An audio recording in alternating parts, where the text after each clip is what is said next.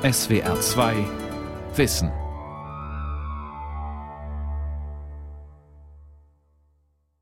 Und nun sind wir hier im goldverzierten, lüsterbehängten Salon Murat im Élysée.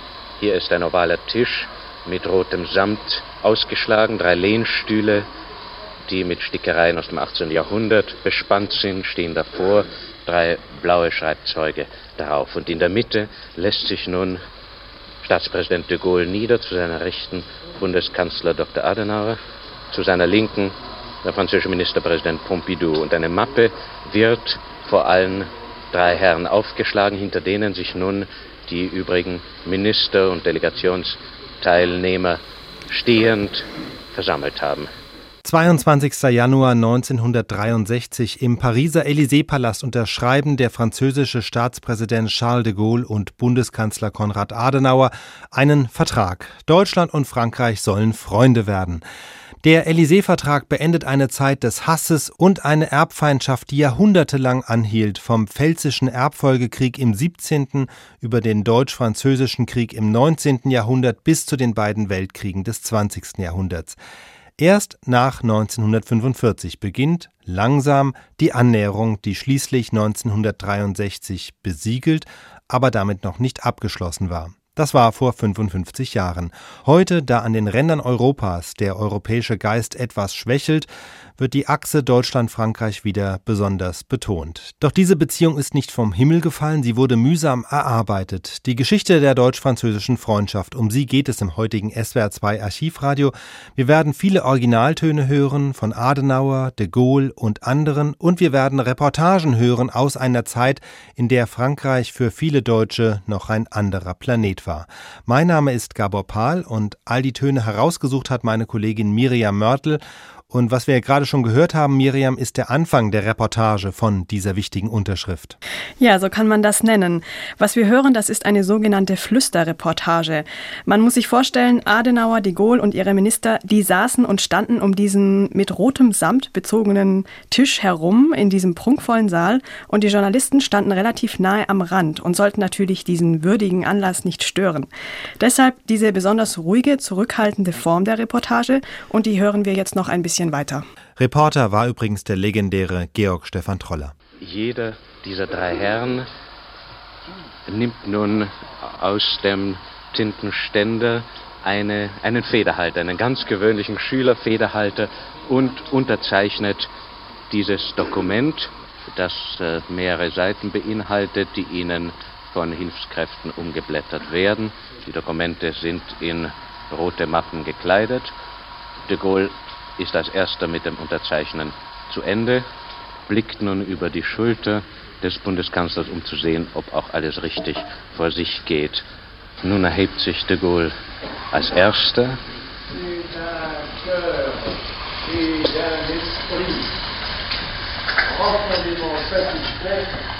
Und er sagt, es ist aus äh, zufriedenem, tief zufriedenem Herzen und Geiste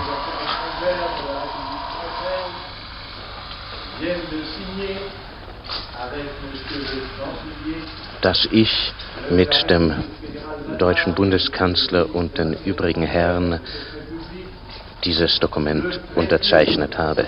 Und äh, de Gaulle weist auf die ungeheure Bedeutung dieses Dokumentes hin, das nun nach so vielen hundert Jahren der Feindschaft eine, ein neues Blatt aufschlägt zwischen diesen beiden Ländern. Und nun kommt eine unerhörte historische Szene. De Gaulle und Adenauer küssen sich nach französischer Sitte auf beide Wangen. Ich danke Ihnen, Herr Kanzler, sagt de Gaulle, indem er den Bundeskanzler lächelnd umarmt. Und damit ist die Aussöhnung zwischen den beiden Nachbarvölkern, die sich im Laufe ihrer Geschichte so tiefe Wunden beigebracht haben, eine geschichtliche Tatsache geworden, verbrieft und gesiegelt. Ja, und so ging diese Reportage am Schluss vom Flüsterton doch in einen etwas euphorischen Ton über. Das war die Unterzeichnung des Élysée-Vertrages im Januar 1963, der Schlusspunkt einer Entwicklung, die nach dem Krieg begonnen hat. Wir gehen jetzt zurück ins Jahr 1949. Die Bundesrepublik Deutschland ist gerade mal ein halbes Jahr alt, das Grundgesetz im Mai verabschiedet. Die Bundesrepublik war eingeschränkt souverän, blieb immer noch unter der Kontrolle der britischen, der US-amerikanischen und eben der französischen Besatzungsmächte. Ja, und für die deutsch-französische Annäherung ist wichtig, das Verhältnis zwischen Franzosen und Deutschen, das war damals eben das von Besatzern und Besetzten. Wir hören jetzt Bundeskanzler Konrad Adenauer im Jahre 1949. Und wenn man sich die ganze Rede anhört, dann bekommt man ein Gefühl dafür, in welch schwieriger Lage Adenauer damals war. Denn sein Ziel war ja auch, Souveränität für Deutschland zurückzugewinnen. Und ihm war vollkommen klar, dass das nur geht, wenn Deutschland und Frankreich ihre Feindschaft überwinden und der direkte Nachbar Frankreich die deutsche Bedrohung Bedrohung nicht mehr fürchtet. Das deutsch-französische Problem ist in erster Linie ein psychologisches Problem. Meine Damen und Herren, ich bitte Sie, nicht im Auslande Befürchtungen hervorzurufen für einen neu erwachenden Nationalismus im deutschen Volke. Die Frage Deutschland-Frankreich ist in Wahrheit eine der Angelfragen des europäischen Geschicks. Von vielen Besuchern, die in Frankreich waren, und von vielen ausländischen Journalisten höre ich, dass auch in den weitesten französischen Kreisen der ehrliche Wille besteht, ein für allemal den deutsch-französischen Gegensatz aus der Welt zu schaffen. Ich bitte das französische Volk und bitte die Weltöffentlichkeit, davon überzeugt zu sein, dass bei der ganz überwiegenden Mehrheit des deutschen Volkes der gleiche Wille besteht. Konrad Adenauer am 11. November 1949 im Deutschen Bundestag. Deutschland wurde 1951 Teil der Montanunion, also der ersten überstaatlichen Behörde in Europa. Mit ihr wurde der Prozess der europäischen Einigung in Gang gesetzt und führte schließlich zur Europäischen Union. Aber es ist dann doch ein Irrtum, wenn man glaubt, dass dieser Weg hin zur EU völlig reibungslos abgelaufen wäre oder auch die deutsch-französische Annäherung. Es gab immer wieder Krisen und Rückschläge, gerade auch bei der Annäherung zwischen Deutschland und Frankreich. Die erste große Krise drehte sich um die Verteidigungspolitik. Das war 1954. Da gab es einerseits schon die NATO, aber der gehörte die Bundesrepublik noch nicht an, und es gab zusätzlich das Projekt einer eigenen europäischen Verteidigungsgemeinschaft, an der auch die Bundesrepublik beteiligt werden sollte. Doch die Franzosen haben einen Strich durch die Rechnung gemacht. Sie wollten dieses europäische Verteidigungsbündnis nicht. Damals jedenfalls, das ist ja aktuell wieder anders, aber damals hat das französische Parlament es abgelehnt und als eine Reaktion darauf ist dann die Bundesrepublik ein Jahr später der NATO beigetreten. Ja, das Scheitern dieses Projekts hat natürlich auch zu Verstimmungen zwischen Deutschland und Frankreich geführt. Und das muss man wissen, um den folgenden Ton zu verstehen. Der stammt von dem französischen Europapolitiker Robert Schumann, einem großen Befürworter dieser europäischen Verteidigungsgemeinschaft. Und er war ein leidenschaftlicher Europäer. Eigentlich noch viel mehr, als es de Gaulle war. De Gaulle hatte ja Zeit seines Lebens immer wieder die Befürchtung, dass Deutschland militärisch und wirtschaftlich an Übergewicht gewinnen könnte. Schumann dagegen, der wollte eine echte europäische Gemeinschaft. Und wie die seiner Meinung nach aussieht, hören wir jetzt in einem Ausschnitt einer Rede, die er 1955 im Ludwigsburger Schloss bei Stuttgart hielt. Wir wollen bei allen Völkern, bei allen europäischen Völkern, eine Zurückstellung der nationalistischen Engherzigkeit, jeglichen Anspruches auf Vormacht und Vorrang, gleiche Rechte und Pflichten für jeden, gleiche Garantien für alle und durch alle. Keine Scheidung nach Sichern und Besichten. Und wie ich es vorhin gesagt habe, nicht nur Aussöhnung, sondern Zusammenarbeit. Und dazu gehört ein europäischer Geist. Gewiss wird Europa nicht an einem Tag gebaut, aber wir leben in der Ära einer rasenden Geschwindigkeit. Die früheren Zeitmaßstäbe gelten nicht mehr, auch nicht mehr für die erforderliche Bedenkfrist. Der Nationalismus ist noch ein unbewusster, aber doch lebendig gebliebener Instinkt. Europa dagegen ist eine Forderung der Vernunft. Deshalb müssen wir die Psychologie zur Hilfe nehmen. Europa muss auch gefühlsmäßig erfacht, erfasst und erlebt werden. Dies nennen wir den europäischen Geist. Und auch in Frankreich ist dem so, bei dem Volke mehr als im Parlament. Der Franzose ist empfänglich für großmütige Ideen, auch begeisterungsfähig. Das Durchhalten fällt ihm manchmal schwer. Deshalb müssen Mittel gefunden werden, um den jetzigen Totenpunkt endgültig zu überwinden. So der französische Politiker Robert Schumann im Januar 1955 bei einer Rede im Ludwigsburger Schloss.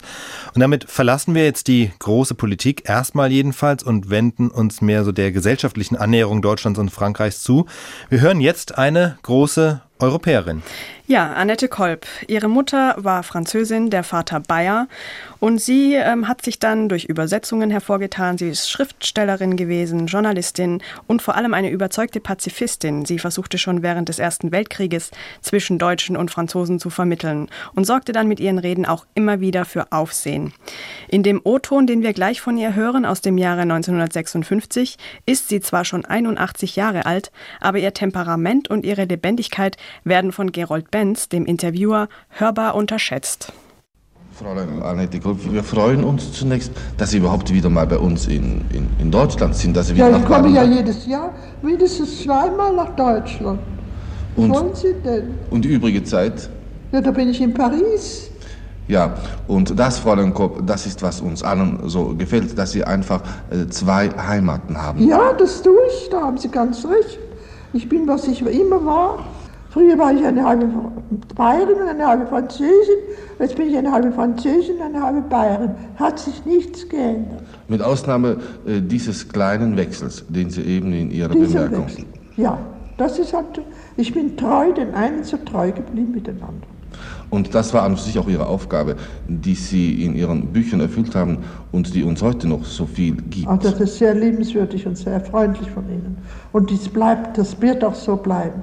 Selbst wenn ich noch einiges zu sagen haben werde, was nicht immer angenehm ist. Drei, drei, drei, drei Reden werden noch von mir herauskommen. Ja. Sind schon unter Druck. Da steht auch manches drin. Was, es ist, es ist immer, ich bin immer dieselbe. Sie schrieben in, schrieben äh, einmal, dass es äh, nicht ganz so weit her sei mit diesen deutsch-französischen Begegnungen, wenn die bloß darin bestünden, dass die Gewiss Deutschen Paris besuchen. Gewiss nicht. Ja, jetzt sage ich Ihnen aber etwas. Ich bin empört, dass jetzt alle, die, die, die jungen Leute kommen raus mit ihrem Abitur. Keiner kann ein Wort Französisch. Alle lernen sie nur Englisch. Und dann sprechen sie von deutsch-französischer, von deutsch-französischer Annäherung. Deutsch-französische Auseinandergehen, plus que jamais. So ist die Wahrheit. So ist die Wahrheit. Das Abitur machen sie mit Englisch, alle miteinander. Nicht einer, nicht einer kann mehr Französisch. Ja, so ist die Sache. Ja, Und ich aber bin tief unzufrieden und, und, bet- und bedrückt über diese Sache. Ja, Gerold Benz und die deutsch-französische Schriftstellerin Annette Kolb im Juli 1956. Fräulein Annette Kolb, wie wir gehört haben. 81 Jahre alt. Ja, was sie noch beklagt hat, dass deutsche Schüler kein Französisch können, das sollte sich dann auch ändern. Unsere nächsten beiden Aufnahmen stammen aus dem Jahr 1960. Damals gab es bereits Schüleraustausche zwischen deutschen und französischen Schulen. Aber das war offenbar noch so revolutionär, dass der Südwestfunk damals eigens einen Reporter ins französische Lothringen geschickt hat, in die schöne Stadt Nancy, um darüber zu berichten. Ja, und heute sind die Reportagen ja häufig gerade mal wenige Minuten lang. Damals, in den 60er Jahren, hat es das Radio aber noch gewagt, einen Reporter auch mal 37 Minuten am Stück berichten zu lassen. Der Reporter Werner Stenzel, der hat in Nancy mit dem Bürgermeister gesprochen. Er war auf dem Markt, er war auf dem Schlachthof. Die Reportage ist sehr hörenswert. Wir hören ihn jetzt in einer Mädchenschule. In der Kleinstadt. Es war ein heller, schöner Sommernachmittag, mitten in der Woche. Woche. Woche, wo man an gar nichts denkt, nichts. nichts denkt und die Leute in den kleinen Städten fleißig arbeiten. Auf dem kleinen Platz war nichts als die stille Sommersonne. Nun, man merkt an diesem Text schon, dass wir nicht von Nancy und nicht von Karlsruhe sprechen, denn beide Städte möchte man wohl nicht mehr als Kleinstädte bezeichnen. Wir sind in diesem Fall ins Frédéric Chopin Lyzeum gegangen. Es ist die modernste Schule in Nancy. Eine solche Klasse, es ist eine Unterprima, macht einen anderen Eindruck als unsere Mädchenklassen, die parallel vergleichbar wären. Das Bild der Klasse ist sehr, sehr bunt, denn die Mädchen tragen ja hier Kittel. Und diese Kittel in allen Farben, in Gelb, in Grün, in Rot, in Blau. Man hat also vor sich, das möchte man fast sagen, das bunte Blumenfeld einer Klasse. Es ist ein sehr angenehmer Eindruck. Ich glaube, momentan ist die Lektion gerade zu Ende. Zu Ende. Sollen wir was anderes nehmen? Oh, Madame, Sie sprechen ja, sehr gut Deutsch. Ja, der Text war ganz kurz. Es ist wunderbar und gut, dass gut. Sie unterbrochen haben. Auf diese Weise kann ich vielleicht mal einige der Schülerinnen fragen. Äh, einige waren ja von Ihnen schon in Karlsruhe. Ja, ich bin schon in Karlsruhe gefahren. Äh, ich bin drei Wochen bei meiner Brieffreundin geblieben. Äh, ich habe auch die Schule besucht. Und sind Sie im Unterricht mitgekommen, so einigermaßen wenigstens? Äh, ich habe, de, ich habe dem äh, Unterricht gefolgt, äh, ein wenig. Ja. Wie ist es bei der anderen? Sie waren auch schon in Karlsruhe? Ja, ich bin auch nach Karlsruhe gefahren. Und ich bin drei Wochen geblieben nach meiner Brieffreundin. Ja, ist die Brieffreundin, die Karlsruherin, auch nach Nancy gekommen? Ja, diese, diese Freundin ist auch nach Nancy gekommen. Ja. Haben Sie irgendwelche Sehenswürdigkeiten von Karlsruhe und Umgebung kennengelernt? Ja. Was haben Sie da gesehen? Was haben Sie gesehen? Äh, ich habe die Stadtgarten besuchen, äh, die Schwarzwaldhalle auch besuchen und die ganze Stadt. Ja. Hat es Ihnen gefallen?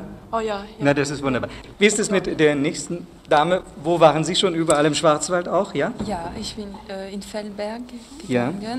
und ähm, äh, neben Karlsruhe in Durlach. In Durlach, ja. Zum Berg ja, ja. Gegangen. Haben Sie da wenigstens schönes Wetter gehabt? Da hat man einen so schönen Blick auf Karlsruhe, wie man ihn hier hat, wenn man zu der einen Kapelle da hochgeht, äh, die Chapelle du Pauvre, ja. ja.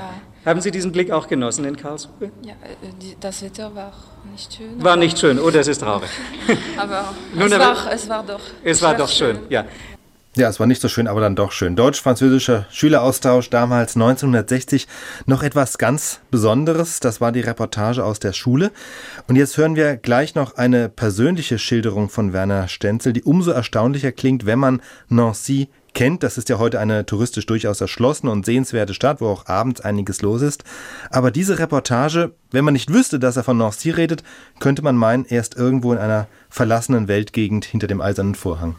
Es ist jetzt etwas über halb zehn Uhr abends. Wir stehen auf der Rue Saint-Jean, der Hauptgeschäftsstraße von Nancy. Und wir müssen sagen, sie liegt verlassen da. Die Weihnachtsbeleuchtung ist schon eingeschaltet über den Straßen große Sterne vielleicht von einem Meter Durchmesser und daran Lichterketten als Sternschweif.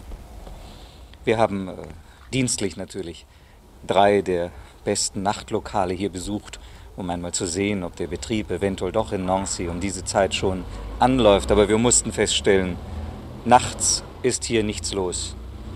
Die Nachtlokale sind gähnend leer. Das Personal ist an Anzahl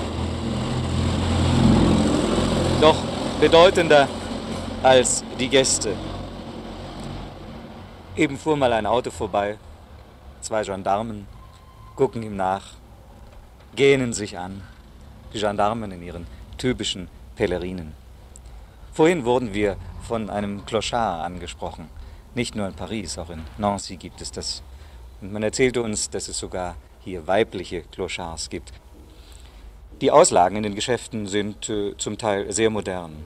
Jetzt durch die Stadt zu bummeln ist angenehm, denn im Laufe des Tages in der Hauptverkehrszeit herrscht hier ein solcher Betrieb und es ist so belebt wie auch auf der Kaiserstraße in Karlsruhe. Jetzt hat man Zeit, jetzt kann man schön alles durchbummeln, denn die Straßen sind alle noch sehr gut beleuchtet. Die Stadt Nancy, so kann man sagen, schläft schon abends um halb zehn. Nancy im Jahr 1960 eine ganz exotische Stadt, abends um halb zehn. Ja, so geht die deutsch-französische Annäherung damals in langsamen Schritten voran. Schüleraustausch, Städtepartnerschaften, die Medien interessieren sich für das Nachbarland. Es gibt inzwischen auch einen gemeinsamen europäischen Binnenmarkt, begründet 1957 durch die römischen Verträge. Und wenn man ja überlegt, heute das Erste, was eine neue Kanzlerin oder ein Bundespräsident macht, ist ja erstmal ein Staatsbesuch, heute natürlich auch in Polen, aber natürlich vor allem in Frankreich. Das hat damals noch gedauert. Charles de Gaulle, 1959 wurde er Präsident und erst nach drei Jahren hat er das erste Mal die Bundesrepublik besucht. Richtig, im September 1962 war das und das dafür dann aber eine ganze Woche lang. Dieser erste offizielle Staatsbesuch von de Gaulle war eine Antwort auf den Frankreich-Besuch von Konrad Adenauer, nur wenige Monate zuvor.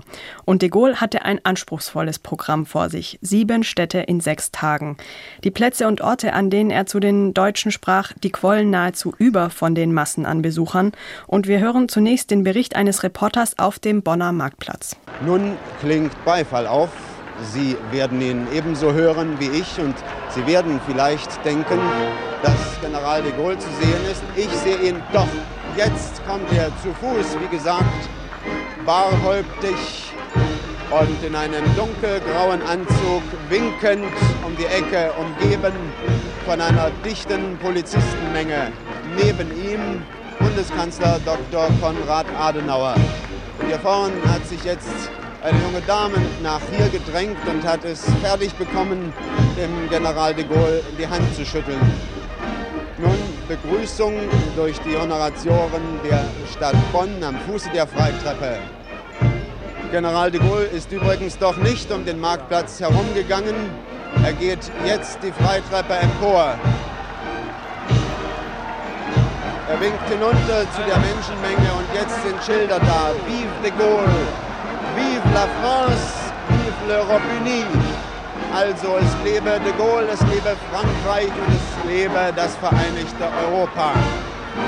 Das Gefolge des Hohen Gastes geht jetzt ebenfalls die Freitreppe hinauf und ich kann die Batterie von Mikrofonen nicht mehr überblicken, die da oben steht, denn von hier aus, vom oberen Teil der zwei Bahnen hinaufführenden Freitreppe wird General de Gaulle nach einer kurzen Begrüßungsansprache das Wort ergreifen. Und ich werde jetzt einmal einen Moment schweigen, damit wir die Begrüßung sicherlich nicht am Anfang verpassen müssen.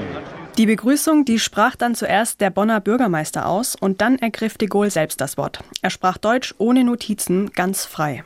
Es ist mir eine große Freude, in Ihrem Lande empfangen zu werden. Denn in der Welt von heute haben unsere beiden Völker ein umfassendes und bedeutsames Werk gemeinsam zu vollbringen.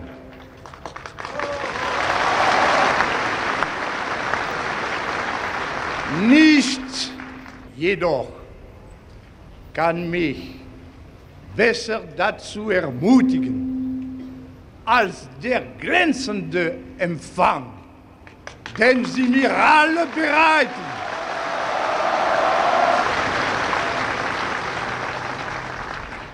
Wenn Sie alle so um mich herum versammelt sehe, empfinde ich noch stärker als zuvor die Würdigung und das Vertrauen, das ich für ihr großes Volk, jawohl, für das große deutsche Volk hege. Sie können versichert sein, dass in Frankreich, wo man beobachtet und verfolgt, was jetzt in Bonn geschieht, eine Welle der Freundschaft in den Geistern und in den Herzen aufsteigt und um sich greift.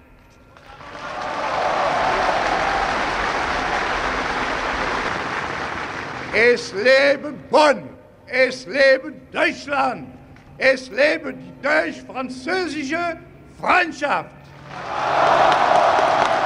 Charles de Gaulle am ersten Tag seines Staatsbesuchs in Bonn. Er fuhr dann weiter nach Düsseldorf, Duisburg, Hamburg, von dort dann in den Süden nach München, Stuttgart und nach Ludwigsburg. 14 Reden hielt er insgesamt bei diesem Staatsbesuch, auch auf Französisch, aber vor allem auf Deutsch. Die deutsche Sprache, die hatte er wohl schon im Gymnasium und auf der Militärschule gelernt. Perfektioniert hat er sie dann aber vor allem während des Ersten Weltkrieges, nämlich in deutscher Kriegsgefangenschaft. Ein Jahr nach diesem Auftritt war es dann soweit. Adenauer und de Gaulle unterzeichnen den Élysée-Vertrag. Die Live-Reportage dazu haben wir ja schon am Anfang dieser Sendung gehört. Trotzdem war damit der Annäherungsprozess ja noch lange nicht abgeschlossen. Also ich kann mich selbst erinnern, als ich 1984 mit einem Freund eine Radtour durch Frankreich gemacht habe, dass manche ältere Franzosen uns gegenüber tatsächlich noch Vorbehalte hatten, uns Deutschen gegenüber. Und das war ja auch das Jahr, als es im September dann zu der historischen Begegnung kam von Helmut Kohl und François Mitterrand auf dem Schlachtfeld von Verdun. Verdun, diese für das deutsch-französische Verhältnis so schicksalhafte Stadt, hochgerüstet im deutsch-französischen Krieg, dann die grausame Schlacht im Ersten Weltkrieg. Und wenn man heute in die Gegend fährt, dann fühlt man sich vielerorts an diese kriegerischen Zeiten erinnert. Dass sich Kohl und Mitterrand dort schweigend die Hand geben, das war schon mehr als ein politisches Ritual. Wir haben hier einen Redeausschnitt von Helmut Kohl, nicht von seinem Treffen mit Mitterrand in Verdun, sondern zwei Jahre später. Da erzählt er, wie er diesen Augenblick selbst erlebt hat. Das war für uns beide eine bewegende Erfahrung. Das, was uns zu unserem Amt bewegt hat, dorthin zu gehen, hatte, wenn ich das hier einmal sagen darf, auch sehr persönliche Gründe. Der französische Präsident ist als junger Soldat im Juni 1940 in Verdun verwundet und gefangen worden. Mein Vater und meine beiden Onkel waren fast ein Jahr im Ersten Weltkrieg vor Verdun gelegen. So schloss sich im persönlichen Schicksal von Zweien ein Stück Schicksal des ganzen Landes.